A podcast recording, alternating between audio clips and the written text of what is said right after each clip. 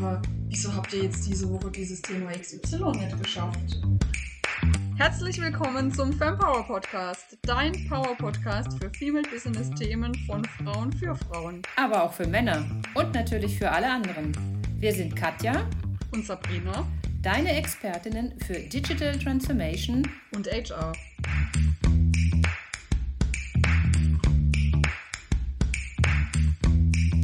Hallo liebe Katja.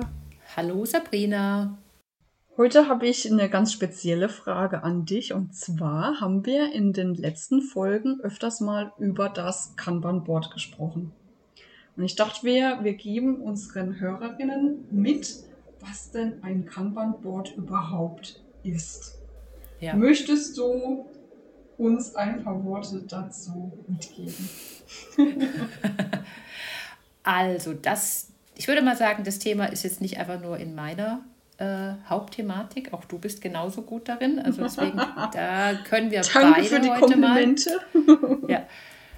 Aber wir haben sehr oft von Trello gesprochen. Mhm. Und äh, Trello ist ja quasi für uns gleichbedeutend mit Kanban. Deswegen, also für dich und für mich ist quasi im, im täglichen Leben, so wie wir es nutzen, ist Trello für uns quasi unser Kanban-Board, mit dem wir arbeiten. Mhm. Ja um ein Kanban-Board jetzt mal zu erklären oder wozu so ein Kanban-Board da ist. Ähm, es kommt ja eigentlich so, wie wir glauben, aus dem IT-Umfeld, weil halt viele Entwicklerteams mit dem Kanban-Board arbeiten. Ähm, es ist aber schon ähm, eine Spur älter, also richtig älter. Äh, es kommt von Toyota.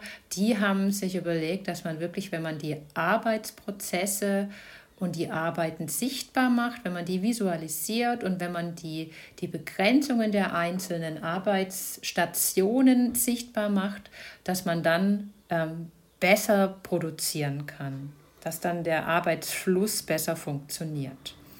Und dieses Kanban-Board, so wie wir es jetzt in Trello nutzen, ist quasi, du visualisierst alle deine Tätigkeiten in deinem Projekt, in deinem Produkt und hast verschiedene Arbeitsstationen ähm, und diese Arbeitsstationen haben auch ein gewisses Limit. Das heißt, deine Arbeit, also du hast, nehmen wir mal an, du hast drei Spalten, du hast eine Spalte offen, eine Spalte in Arbeit und eine Spalte fertig dann kann in der Spalte offen und in der Spalte fertig kann eigentlich unbegrenzt viele Arbeiten und viele Tasks drin sein, sagen wir es mal so.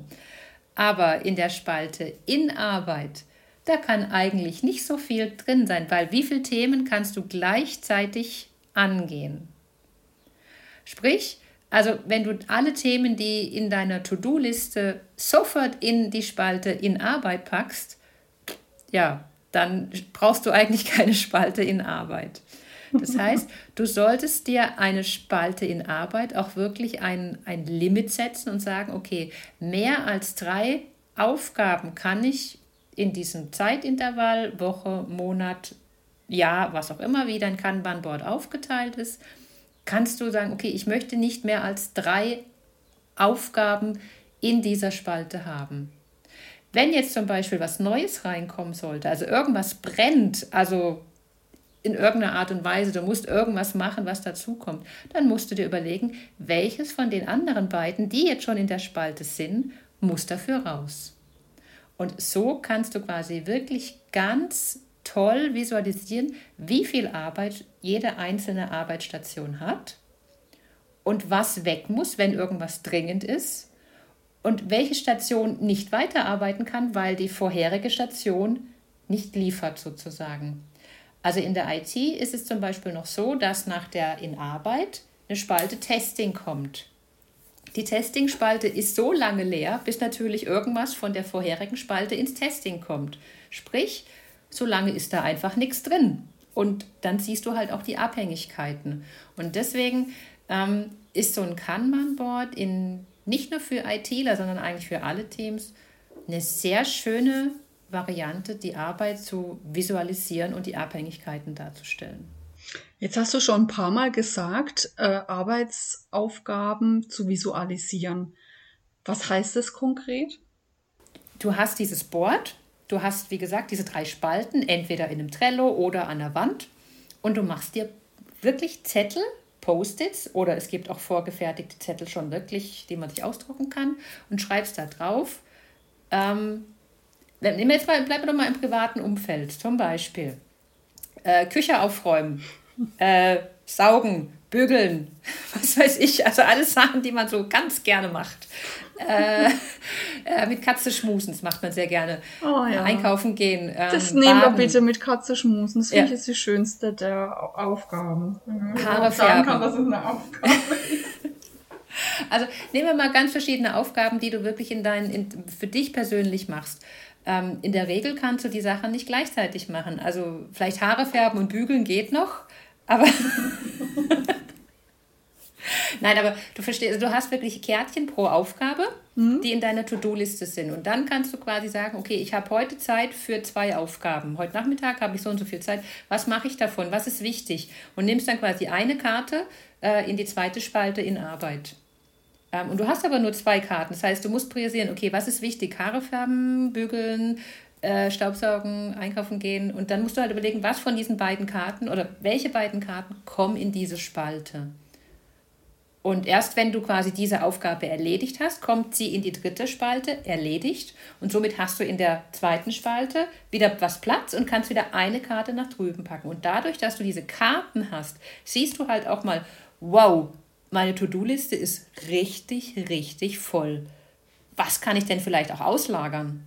Also es geht auch darum, vielleicht zu delegieren und nicht alles immer selber zu machen. Das ist also wirklich ein Management-Tool für sich und natürlich fürs Team. Also, weil du und ich, wir machen das natürlich in unseren Teams im täglichen Leben. Das ist richtig und ich möchte hier absolut nochmal bestätigen, für mich persönlich habe ich auch ein Kanban-Board für meine täglichen Aufgaben und mir hilft das extrem zu sehen, wie erfolgreich ich im Erledigen meiner To-Dos tatsächlich war. Man redet ja oft davon, Mensch, irgendwie der Tag ist schon wieder vorbei, ach, ich habe noch gar nichts geschafft. Und so macht man für sich selbst die Aufgaben wirklich sichtbar. Also mir hilft das enorm.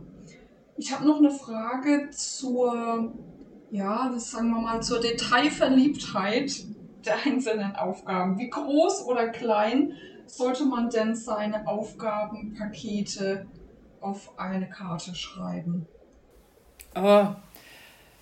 Also, hm, das ist unterschiedlich, würde ich jetzt sagen. Kommt darauf an, ob du das halt jetzt für dich persönlich machst oder ob du es halt im Team machst oder in einem Projekt machst. Also da würde ich empfehlen, das, wie es halt im, im Projekt auch in, der, in, dem, äh, in dem Projektplan ist, nach Arbeitspaketen das so zu schneiden. Ähm, oder in einem Team, jetzt wenn du sagst, wir haben wöchentliche Team-Meetings, dass du dann quasi sagst, okay, in einer Woche haben wir so und so viele Sachen, die wir erledigen können. Wenn jetzt zum Beispiel E-Mail beantworten, ist jetzt nicht unbedingt ein Task, den man aufschreiben mhm. muss. Ja. Äh, aber Konzept erstellen, ähm, das wäre was, was man wirklich auch mal reinpacken könnte. Deswegen, also musst immer schauen, wie schnell sowas erledigt ist. Wenn du jetzt täglich deine To-Do-Liste hast, dann kann zum Beispiel auch mal E-Mail schreiben äh, eine To-Do sein, die als Karte gemacht werden kann, wenn du jetzt täglich irgendwas hast. Deswegen, es kommt auf die Zeit an, wie dieses, in welcher der kan das Kanban-Board quasi äh, definiert ist und auf die Größe deines Teams oder die Größe der, der Personen, die an diesem Board beteiligt sind. Mhm in der Haushaltsmetapher nochmal gesprochen. Also wenn du jetzt da ein Kärtchen hängen hättest, wo drauf steht Haushalt erledigen, wäre das meines Erachtens zum Beispiel zu groß. Also für mich müsste da echt dann draufstehen, ja, die Beispiele, die du vorhin genannt hast. Einkaufen, saugen, Wäsche waschen, damit ich auch das Erfolgserlebnis habe, meine Kärtchen dann in die Erledigt-Spalte zu hängen und also manchmal ist es ja auch so, dass du mitten in einer Aufgabe irgendwie stecken oder hängen bleibst oder abgelenkt wirst und dann hast du gar nicht die Chance, so viele Kärtchen tatsächlich umzuhängen. Also das muss ich sagen, das hilft mir enorm. Also wirklich die Aufgabenpakete klein zu schnüren. Plus, was mir auch sehr hilft, ist, wenn es unterschiedliche Themen sind, an denen ich dran bin, dass ich meine Kärtchen in einer anderen Farbe wähle. Also das mhm. Projekt 1 hat halt ja, eine blaue Farbe, Projekt 2 hat eine gelbe Farbe und so weiter und so fort. Das ist richtig. Zwei Sachen dazu. Ähm, Haushalt, also auf diese Idee, also dadurch, dass ich jetzt schon so tief drin bin, auch im Beruf, würde ich gar nicht auf diese ganz grobe äh, Flugebene, wie du das jetzt gerade gesagt hast. Also ich, wie du gemerkt hast, ich war schon ganz tief drin in diesen mhm. Arbeitspaketen. Also ich, wäre niemals auf die Idee gekommen, dass ich ein Kärtchen Haushalt machen, ähm, ja. weil das zu, un, zu schwammig ist einfach. Ja, genau, genau. genau. Und das andere, wer keine mehrfarbigen Post-its hat oder, oder Sonntag, der kann sich einfach Zeilen machen. Mhm, der kann ja. verschiedene Zeilen machen und vorne dran schreiben, ähm, was die einzelnen Rubriken sind mhm. und kann da sich quasi dann so helfen und dann die Aufgaben innerhalb von der Zeile quasi ein bisschen gruppieren. Mhm. Ja, zu dem, was du gerade gesagt hast, dass du da schon so kleinteilig drin warst. Ich kann mich noch gut erinnern, als ich dieses, diese Methode gelernt habe, da waren am Anfang immer die Aufgabenpakete zu groß. Immer. Und wir haben dann praktisch da echt erst lernen müssen, wie wir die Arbeitspakete schneiden, damit sie passen und damit auch wirklich das Erfolgserlebnis da ist. Ja. Wir haben bei uns in meinem Team, haben wir letztes Jahr ähm, quasi, na, also wir sind ein Fachteam äh, und wir arbeiten seit letztem Jahr in einem Scrum Zyklus sozusagen und haben wirklich auch Epics, also wir haben äh, Stories und also die ganze Scrum-Thematik, die kommt irgendwann mal, die werden wir irgendwann mal erklären. Ähm, und ich merke es, dass sich die Kollegen bei mir, die vorher noch nie in irgendeiner Art und Weise mit Agilität so tief drin waren, äh, die hatten am Anfang extrem viele Tickets in unserem zweiwöchigen Sprint. Weil sie, wie du sagst, so, ja, aber das und das und das und das und das muss auch noch rein und das muss auch noch rein und das muss ich auch. Also sie haben quasi ihre Pakete nicht gut gruppiert, nicht gut geschnitten, mhm. wie auch immer. Und jetzt, nach einem halben Jahr, merken wir wirklich alle, dass es eine merkliche Besserung ist. Und jeder von uns, also von meinen Kollegen, ähm, hat einfach hat den Blick jetzt dafür. Und das mhm. ist schön zu sehen, wie, sich, wie, wie, wie man quasi das lernen kann. Ähm, und wie sie sehen, dass es einfach auch eine Verbesserung der Arbeit und unserer Zusammenarbeit gibt. Ja, das finde ich auch. Und ich finde auch toll, was man heutzutage an Tools nutzen kann, um überhaupt mit dieser Methode zu arbeiten. Also zum Beispiel, ich habe zu Hause und aber auch auf der Arbeit jeweils ein Whiteboard mit meinen To-Dos tatsächlich physisch hängen. Aber du und ich, Katja, machen ja unser Kanban-Board zum Beispiel in Trello oder in Quick. Mhm. Ja. ja. Und das ist natürlich also, für uns super. Durch Corona sehen wir uns sowieso nicht. Und selbst in der Zeit vor Corona hat es absolut Sinn gemacht, dass wir da einfach parallel an den gleichen Dingen arbeiten können. Das ist richtig. Und wir hatten ja auch schon mal eine Tool-Folge. Und gerade diese, diese virtuelle Zusammenarbeit, also es gibt so viele Tools, wo man jetzt so solche Funktionen und solche Sachen, wie man quasi ein Kanban zusammen erstellen kann, ähm, machen das jetzt schon möglich, dass man wirklich virtuell das zusammen erarbeiten kann. Und ich finde es inzwischen sogar bei manchen Sachen sehr viel besser, äh, das alles digital zu machen, weil es bleibt dann einfach. Man muss nichts abfotografieren. Mhm. Aber jetzt schweifen wir ab äh, vom, vom eigentlichen ähm, Kanban-Board. Ich glaube, es wäre noch ganz hilfreich, wenn wir noch ein, zwei Sätze darüber verlieren würden, dass man mit einem Kanban-Board auch in einem Team arbeiten können. Das hast du jetzt ja schon an, an der einen oder anderen Stelle angedeutet. Ähm, wie kann das denn gut funktionieren? Magst du uns da noch ein paar Sätze mitgeben? Ähm, auch hier wieder, finde ich, macht es halt die, die Arbeit extrem sichtbar, die einzelnen Arbeitspakete sichtbar, man, das macht die Abhängigkeiten sichtbar. Das heißt, nehmen wir jetzt mal wieder an, wir bleiben bei dem Beispiel, was wir vorher hatten. Wir haben verschiedene Spalten mit in Arbeit, äh, zum Testen, äh, Abnahme, Teamabnahme und fertig zum Beispiel. Das heißt, wenn jetzt Teammitglieder Aufgaben zu tun haben, die abhängig sind ähm, dann wird man halt dadurch auch wirklich darauf hingewiesen, dass die Spalte Abnahme so lange leer ist, bis irgendjemand mal was da reinmacht. Und so lange kann im Team auch nichts produziert, also nichts gemacht werden. Kein Konzept kann finalisiert werden, wenn irgendwas im Vier-Augen-Prinzip gemacht werden soll. Und ich würde wirklich auch hier empfehlen bei einem Team, dass man vielleicht entweder mit Farben arbeitet, wie du das so schön sagst, ähm, dass man pro Teammitglied eine Farbe hat oder dass man pro Teammitglied eine Zeile hat und aber auch wirklich sagt, okay, du darfst aber jetzt wirklich nur diese zwei Tickets in deiner Arbeit haben.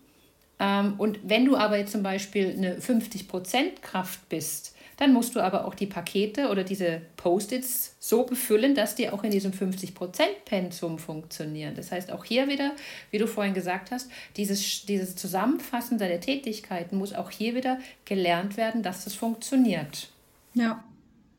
Ja, ich finde es schön, dass die Arbeit so viel transparenter wird und du im Team weißt, was die anderen, woran die anderen gerade dran sind, was sie gerade erledigen. Oder wenn du ein gemeinsames Projekt hast, dass du genau weißt, wie der aktuelle Stand ist. Also die, die Sichtbarkeit und die Transparenz der Aufgaben ist, also finde ich, ein mega Vorteil dieser Methode. Ja.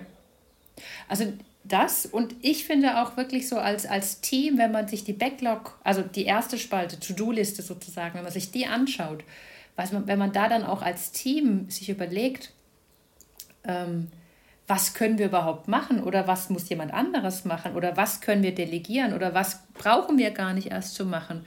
Also was muss gar nicht erst ins Kanban-Board. Mhm. Ja. Auch darüber macht man sich mal Gedanken, weil sonst nimmt man immer alles an mhm. und alles kommt auf die To-Do-Liste oder man kommt gar nicht, also es kommt gar nicht auf die To-Do-Liste, sondern man macht es dann einfach. Und wenn man es aber mal wirklich visualisiert an der Wand oder auf dem Bildschirm hat und man sieht diese ganzen Aufgaben und man diskutiert zusammen drüber, dann wird vielleicht auch mal klar, ja, aber das ist doch gar keine Arbeit, das habe ich in fünf Minuten, das ist gar nicht, ein, ein, ein, gar nicht wert, dass wir auf dem Post-it schreiben. Mhm. Und es hilft halt zur Teamkommunikation, Teamverständnis und zur ganzen Team, äh, zur ganzen Teamführung. Deswegen kann ich es nur empfehlen, dass man sich so ein, ein Kanban-Board als Team macht. Hm. Ja, oder allein der Tatsache geschuldet, dass manchmal gefragt wird, ja, aber wieso habt ihr jetzt diese Woche dieses Thema XY nicht geschafft? Ja, da kannst du ganz klar zeigen, ja, schau dir mal unser Kanban-Board an.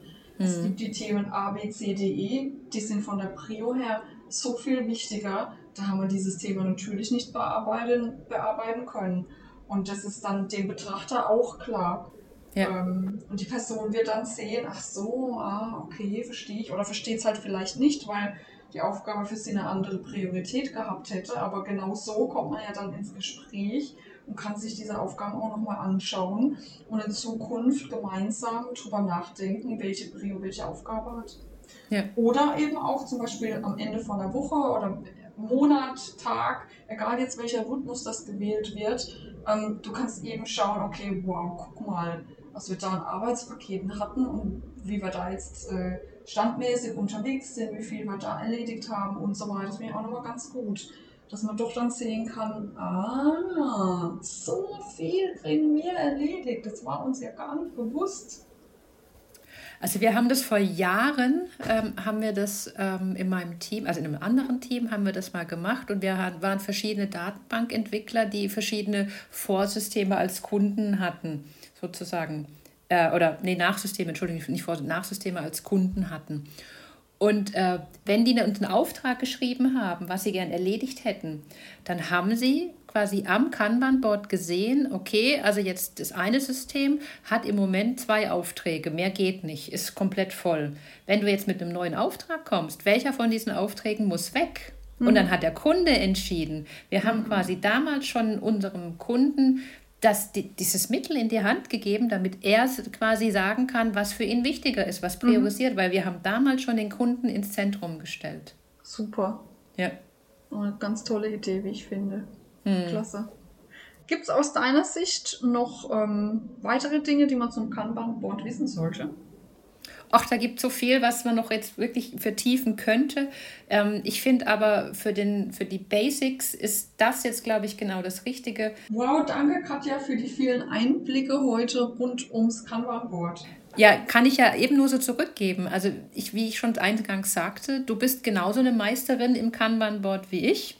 Ähm, und deswegen finde ich das ganz toll, dass wir von beiden Seiten heute Einblicke in Kanban-Board und Trello und Methodik dieser ganzen Geschichte ähm, geben konnten. Hey, wenn dir unsere Folge heute gefallen hat, dann denk daran, auf Abonnieren oder Folgen zu klicken und lass uns gerne eine Bewertung da. Wir sind dir immer sehr dankbar für dein Feedback, wie wir den Podcast noch besser machen können. Schreib uns auch gerne direkt an hallo@fempower.de wir freuen uns, wenn du bei der nächsten Folge wieder dabei bist. Tschüss, ciao, bis zum nächsten Mal. Deine Katja und Sabrina.